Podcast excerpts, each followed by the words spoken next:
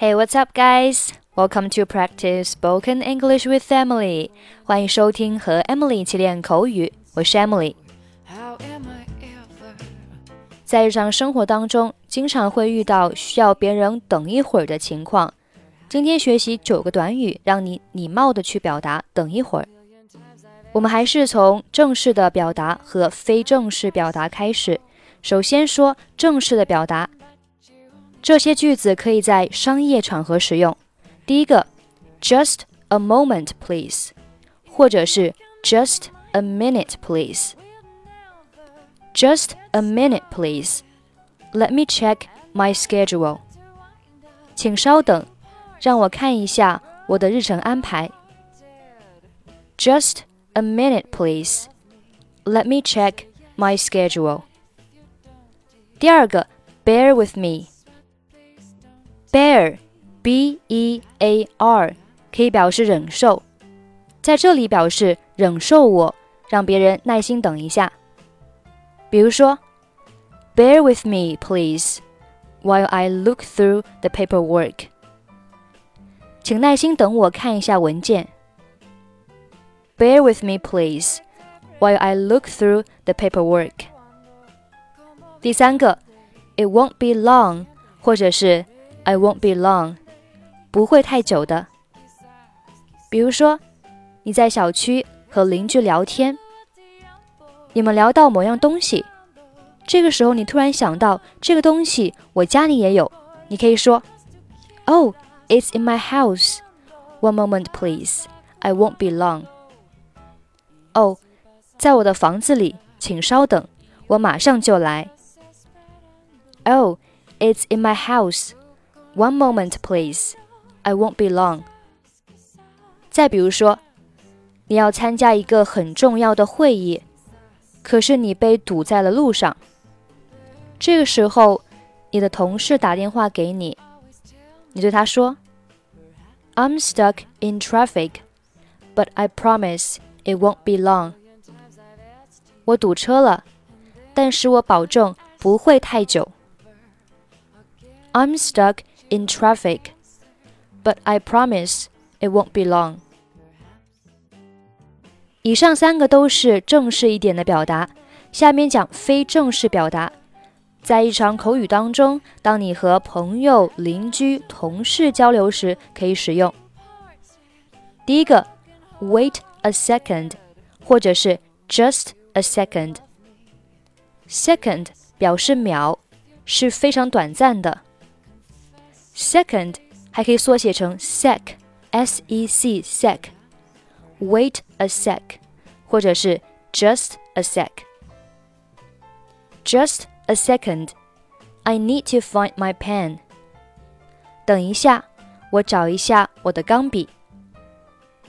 Just a second. I need to find my pen. 如果你想更加礼貌一些，可以在前面加上 excuse me for. Excuse me for just a moment，或者是 excuse me for just a minute。比如说，你在和别人上课，这个时候呢，有人不停的敲门，你可以说，I'm sorry, excuse me for just a moment, while I see who's at the door。我很抱歉， 请大家稍等我一下，我看看是谁在门口。I'm sorry, excuse me for just a moment while I see who's at the door. 下面 hold on，或者还可以在后面加上 hold on a second, hold on a moment, hold on a sec. Hold on, I forgot my phone. 等一下，我忘了带手机。Hold on a sec. I've got to answer the phone.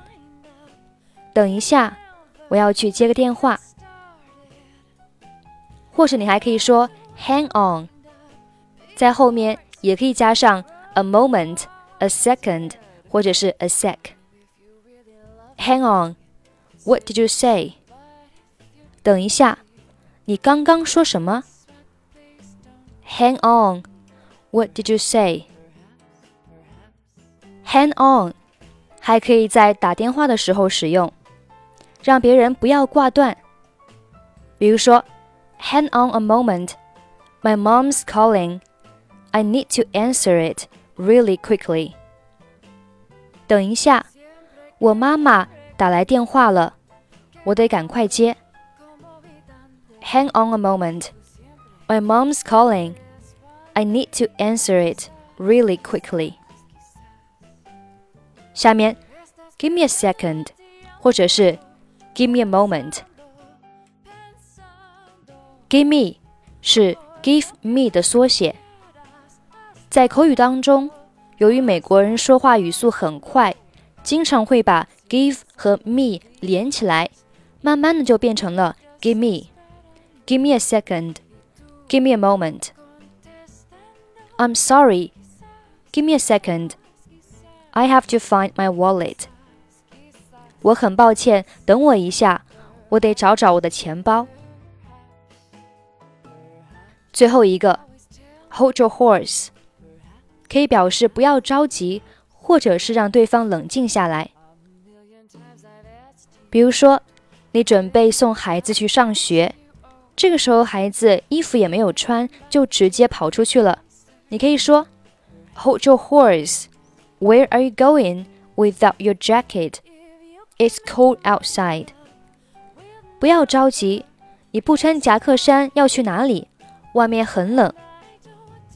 Hold your horse. Where are you going without your jacket? It's cold outside.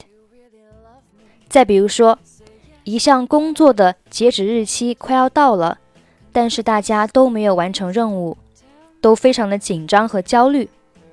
这个时候你可以说，Hold your horse. Let's calm down for a moment. 不要着急，让我们冷静一下。Hold your horse. Let's calm down for a moment.